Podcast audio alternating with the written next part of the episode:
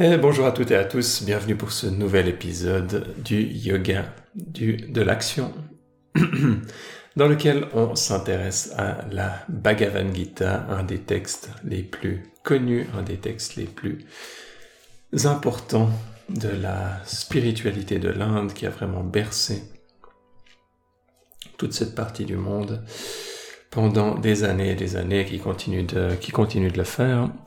Et on s'intéresse spécialement à cette édition présentée et commentée par Sri Aurobindo. On en est au dixième chapitre, dixième chapitre dont la première partie est intitulée, intitulée La parole suprême de la Gita. Ça va être le titre de la première partie et on a une deuxième partie, Dieu en son pouvoir de devenir.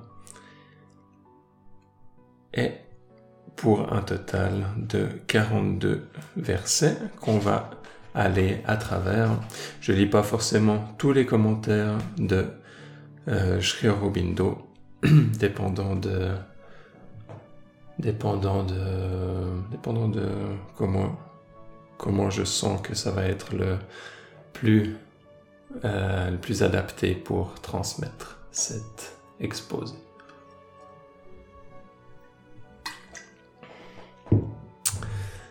Et donc Krishna prend la parole, premier verset. Encore, ô Arjuna, écoute là ma parole suprême, que je vais te dire parce que je veux le bien de ton âme, maintenant que ton cœur se réjouit en moi. Et verset numéro 2. Ni les dieux, ni les grands rishis ne connaissent de moi aucune naissance, car je suis tout ensemble et en tout point l'origine des dieux et des grands rishis. Et ici, c'est Dieu au pluriel avec un D minuscule. C'est quelque chose qu'on a déjà rencontré dans les précédentes explorations qu'on parle ici de d'entités pas spirituelles, mais plutôt d'entités astrales euh, qui sont comme intermédiaires, on pourrait dire, entre l'homme et le, et le divin des, entités qui peuvent avoir toute leur, euh, toute leur importance dans certains, certains de leurs aspects. Mais ici, on parle de ces entités-là, on parle aussi des grands rishis. Rishi, c'est un terme qui, sauf erreur, la traduction directe, c'est les personnes qui, qui voient. Donc des personnes qui, qui ont euh, une certaine clairvoyance, mais une clairvoyance dans un sens spirituel. Il y a différentes formes de clairvoyance et donc les personnes qui pouvaient voir hein, le divin, donc les grands rishis. ni les dieux ni les grands rishis ne connaissent de moi aucune naissance, car je suis tout ensemble et en tout point l'origine des dieux et des grands rishis. Et il continue, celui qui me connaît comme le non-né, sans origine, Seigneur souverain des mondes et des peuples, celui-là vit sans égarement parmi les mortels, et il est délivré de tout péché et de tout mal. Cette idée de non-né, bien sûr, se réfère au divin qui est au-delà du temps, et donc qui ne va pas être, comme les autres mortels, sujet à la réincarnation, au cycle de la vie et de la mort. Et donc le non-né, c'est souvent un nom qui est donné au divin, sans origine parce qu'il n'a pas été créé et donc il n'a pas de moment, tout ce qui est créé à un moment où il va être quelque part réabsorbé. Donc on peut aussi dire que le divin est sans origine. Et il continue, versets 4 et 5. Compréhension et connaissance, et libération de l'égarement de l'ignorance, pardon et vérité, et domination de soi, et calme de la maîtrise intérieure, affliction et plaisir, venue à l'existence et destruction, peur et intrépidité, gloire et ignominie, non-violence et équanimité, contentement et austérité, et charité. Toutes ces choses, en leur diversité séparée, sont des devenirs subjectifs d'existence, et toutes procèdent de moi. On avait déjà eu dans le chapitre précédent toute une liste du divin qui disait je suis ci je suis ça. Là, il s'attaque maintenant à des, à des aspects plus subtils qu'on pourrait qualifier de, vertu, de, de qualité spirituelle, et il dit que tous ces devenirs subjectifs d'existence procèdent de moi. Donc viennent de lui, font partie du divin. Les grands rishis, les sept anciens du monde, et aussi les quatre manus. Donc tout ça, c'est des éléments qui sont qui font partie quelque part de la, de la spiritualité, de la mythologie de, de l'Inde, sont les devenirs de mon intelligence. D'eux émanent toutes ces créatures vivantes dans le monde. Celui qui connaît en leur juste principe ceci. Ma souveraineté qui tout pénètre est ceci, mon yoga. S'unit à moi par un yoga qui ne tremble pas, on en saurait douter. Je suis la naissance de toute chose, et de moi tout émane pour se développer en action et mouvement.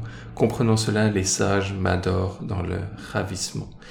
Donc il y a une encore une fois cette idée qu'on avait avait développée dans certains des, des précédents des précédents chapitres où il y a cette pulsation créatrice du divin de Shakti qui part de l'aspect transcendant et qui va plonger dans la manifestation et qui permet de créer donc les différentes couches. Autant on peut parler des qualités, autant on peut parler du monde matériel, on peut parler de tous les aspects de la manifestation intérieure, extérieure, et aux différents degrés de subtilité.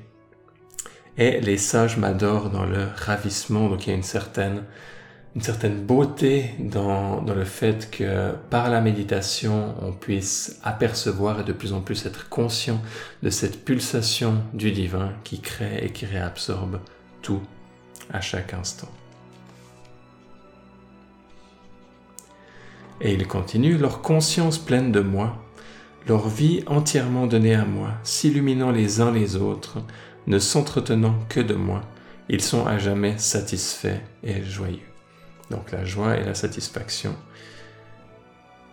qui arrivent de cette absorption, leur conscience pleine de moi, leur vie entièrement donnée à moi. Donc cette idée, encore une fois, de, de sacrifice ou de consécration, d'abandon au divin, s'illuminant les uns les autres. Donc on a cette, euh, cette notion que euh, le divin peut briller à l'intérieur d'une personne et venir illuminer d'autres personnes en passant à travers quelqu'un. Donc on peut s'illuminer les uns les autres. C'est pour ça que les sources d'inspiration sont toujours les bienvenues.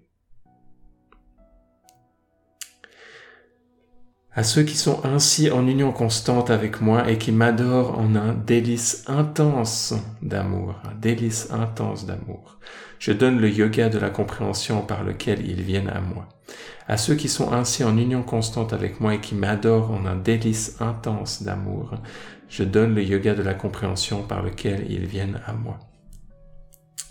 Par compassion pour eux, l'ange logé en leur moi, en leur moi, je détruis par la lampe resplendissante de la connaissance les ténèbres nées de l'ignorance.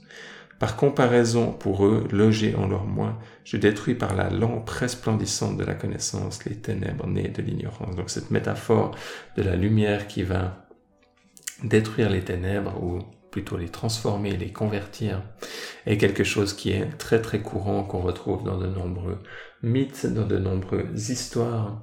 Et c'est, euh, on peut prendre par exemple euh, un, des exemples qui me vient en tête maintenant, c'est celui du vampire, où vous avez le vampire qui agit dans l'ombre et qui craint la lumière du soleil. Et la lumière du soleil, bien sûr, dans cette histoire, va représenter la lumière de la conscience, la lumière divine, qui une fois que, les choses qui étaient agies qui étaient faites dans l'ombre par le vampire ou par d'autres de ces créatures mythologiques qui sont des qu'on peut voir comme des symboles euh, ensuite peuvent être euh, peuvent être transformés par la lumière de la conscience.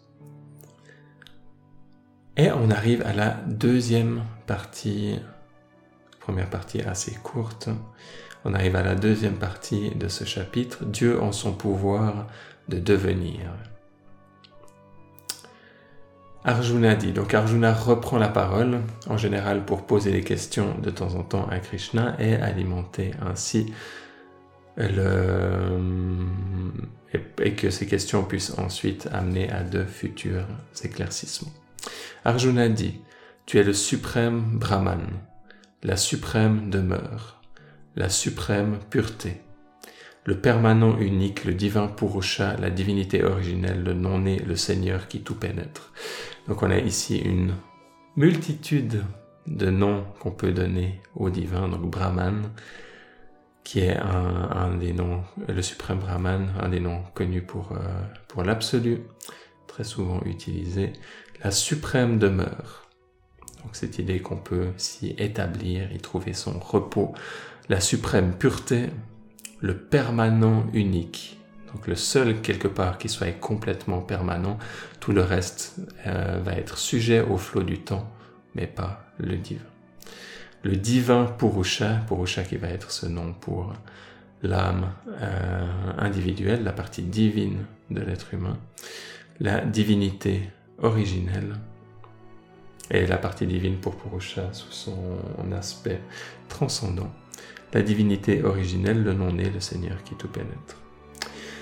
Tous les rishis le disent de toi, et le divin voyant Narada, Asita, Devala, Vyasa, et toi-même, tu me le dis. Tous les rishis le disent de toi, et le divin voyant Narada, Asita, Devala, Vyasa, et toi-même, tu me le dis. Donc là-dedans, il y a des noms que j'ai déjà entendus, mais à part Vyasa, je ne pourrais pas vraiment vous dire exactement qui qui sont ces différentes personnes. Elles ont l'air de correspondre à certains sages de l'histoire spirituelle de l'Inde. Et il continue. Et il continue pendant un bon moment. Il continue jusqu'au verset 18, donc du 14 au 18, et ensuite Krishna reprend la parole à partir du 19.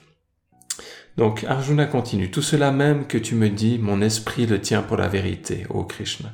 Ni les dieux ni les titans, ô Krishna, ne connaissent ta manifestation. Ni les dieux ni les titans. Donc les titans qui peuvent être un, nom donné à ça, encore une fois, à certaines, euh, autant les dieux que les titans à certaines de ces euh, entités astrales. Qui peuvent être très grandes, très puissantes, mais qui néanmoins ne sont pas divines. Toi seul te connais par toi-même, ô Purushottama, source des êtres, Seigneur des êtres, Dieu des dieux, Maître du monde. Dis-moi donc sans réserve tes divines manifestations, tes vibhutis par lesquels tu es, pénétrant ces mondes. Comment te connaîtrais-je, ô yogin? En pensant à toi en tout lieu et à tout instant, et en quel devenir éminent entre tous devrais-je penser à toi, ô bienheureux Seigneur. En détail parle-moi de ton yoga et de ta vibhuti, ô Krishna, et parle-moi encore et encore. C'est pour moi le nectar de l'immortalité. Donc ça c'est vraiment la traduction, le mot sanskrit est probablement amrita, nectar d'immortalité. C'est pour moi le nectar de l'immortalité. Et si longtemps que j'en entends parler, je n'en suis pas rassasié. Et ça, c'est quelque chose de euh, euh, que je peux que je peux en tout cas comprendre que quand on est en présence de ces de ces personnes qui ont qui ont passé leur vie à méditer, à étudier la spiritualité, et quand elles parlent, on est comme scotché, et on a l'impression qu'on pourrait les écouter encore et encore pendant les heures sans s'arrêter. Et Krishna reprend la parole. Krishna dit, Oui, je veux te dire mes vibhutis divines, mais seulement en certaines de mes plus hautes prééminences au meilleur des courroux. Je regarde juste si dans les commentaires il n'y avait pas une explication de vibhuti qui est un nom qui revient, qui semble être de, pouvoir être comme les, manifestations ou les facettes qu'on peut, peut prendre, mais je ne suis pas extrêmement familier avec ce mot. Ok, on va continuer comme ça. Donc, oui, je vais te dire mes vibhutis divines, mais seulement en certaines de mes plus hautes prééminences ô Arjuna, car sans fin est le détail de mon extension de moi-même en l'univers. Je suis au Arjuna le moi qui siège au cœur de toutes les créatures. Donc ça c'est vraiment quelque chose qu'on a vu et revu, que le divin est au plus profond de chaque créature. Je suis le commencement et le milieu et la fin de tous les êtres. Entre les Adityas, je suis Vishnu. Entre les lumières et les splendeurs, je suis le rayonnant soleil. Je suis Marishi, entre les Maruts. Parmi les étoiles, la lune, je suis. Entre les Védas, je suis le Samaveda. Entre les dieux, je suis Vasana, Vasava. Je suis le mental entre les sens. Dans les êtres vivants, je suis la conscience. Donc chaque fois différentes catégories et il en ressort comme le plus, le plus, un des aspects les plus, qui considère comme étant les plus élevés. Je suis Shiva entre les Rudras, le seigneur de la richesse entre les Yaksha et Rakshasas. Agni parmi les Vasus, Meru parmi les pics du monde, je suis. Donc Meru, c'est le nom d'une célèbre, euh, une célèbre montagne dans la, dans la mythologie de, de l'Inde, qui est considérée comme étant le sommet du monde. Et cette métaphore de la montagne est très très courante en spiritualité.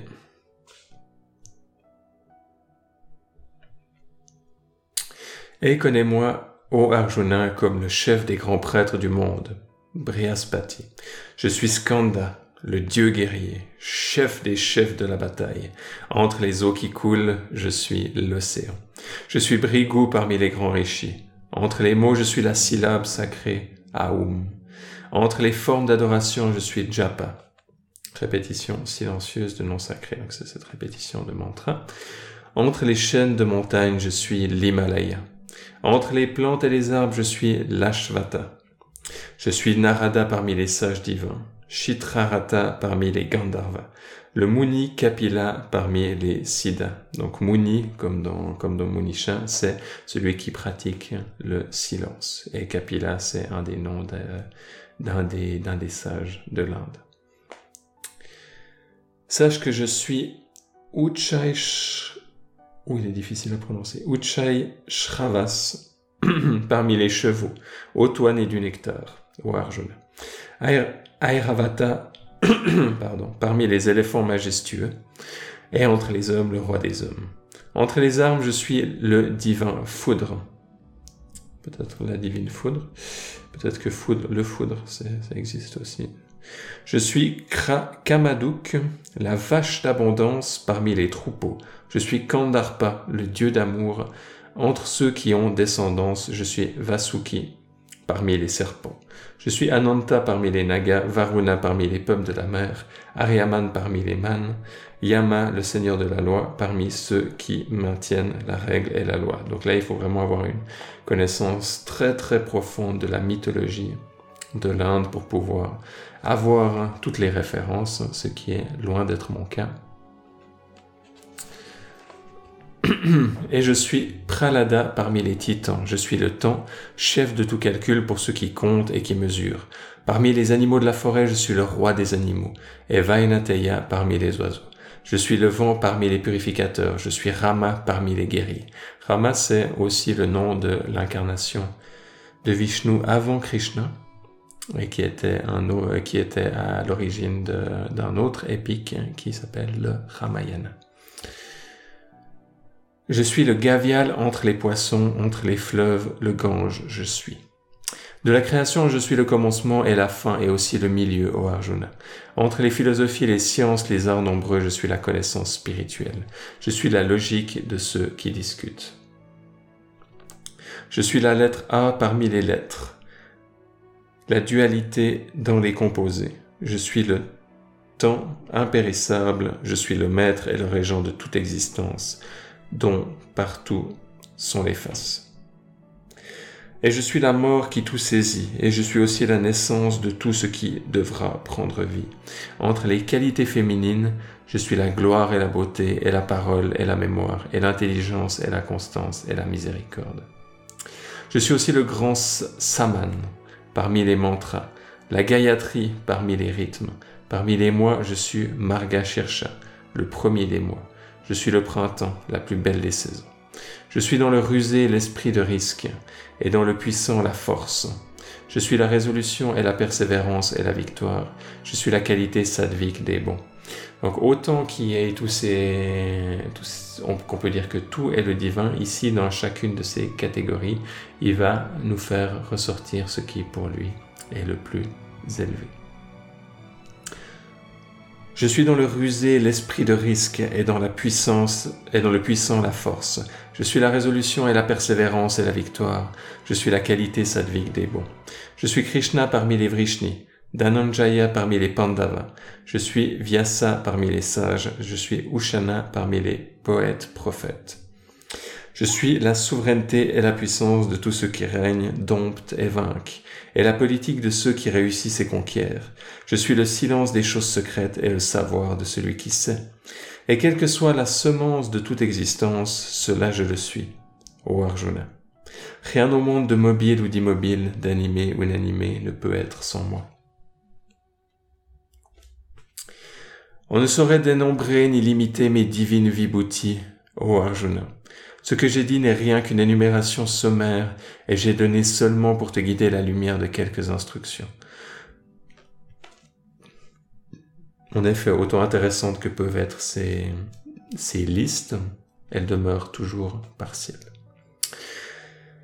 Tout être de gloire et de beauté que tu vois dans le monde, tout être de puissance et de force parmi les hommes et au-dessus des hommes et au-dessous Sache qu'il est une splendeur, une lumière, une énergie de moi, née d'une parcelle puissante et d'un pouvoir intense de mon existence. Et ça, c'est une magnifique contemplation que vous pouvez faire quand quelqu'un vous énerve, ou vous pouvez faire à n'importe quelle occasion, euh, bien sûr, mais que vous pouvez pratiquer et vous dire au quotidien quand vous allez faire vos courses, quand vous travaillez avec vos collègues, ou quand vous êtes avec, euh, avec votre famille, que les gens vous énervent, que vous les adoriez, Essayez de vous souvenir qu'ils ont tous une étincelle divine à l'intérieur d'eux et qui meurent d'envie, peut-être sans le savoir consciemment, d'entrer en contact avec. Et on arrive à la dernière déjà des au dernier des versets, donc pas beaucoup de commentaires parce qu'il y avait beaucoup qui étaient liés à de à de la mythologie et une liste qui, qui se passait de commentaires. Donc on va faire un chapitre relativement court pour aujourd'hui. Mais quel besoin pour cette connaissance d'une multitude de détails Ô Arjuna, sache-le bien, je suis ici en ce monde et partout. Je supporte cet univers entier avec une parcelle infinitésimale de moi-même. Mais quel besoin pour cette connaissance d'une multitude de détails, ô Arjuna, sache-le bien. Donc on n'a pas besoin de vraiment avoir tous ces détails, bien qu'ils puissent nous être utiles dans le fait de comprendre et d'élargir notre esprit.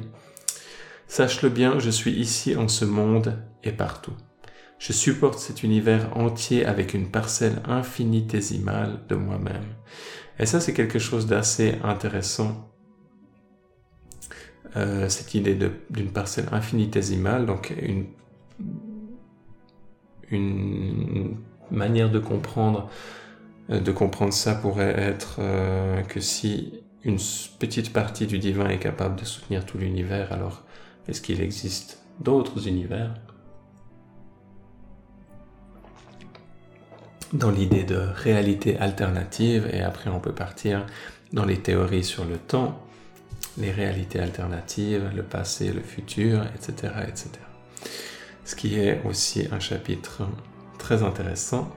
Mais le chapitre 11e s'appelant le temps, le temps, virgule, destructeur, le temps destructeur, et ce 11e chapitre est un chapitre assez spécial parce qu'il va y avoir la transfiguration de Krishna qui est un des éléments les plus importants de la Bhagavad Gita.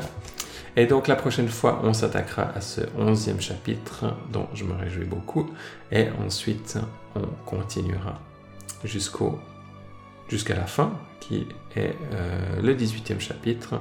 On va continuer à aller encore à tourner en boucle là autour, parce que autant on peut penser comprend les choses, autant c'est des, euh, des vérités qui sont tellement subtiles qu'on gagne à y revenir encore et encore et à approfondir à chaque fois notre compréhension. Je vous remercie pour votre attention et si vous avez des questions, n'hésitez pas à envoyer un email et je vous dis à tout bientôt pour la suite. Bye bye.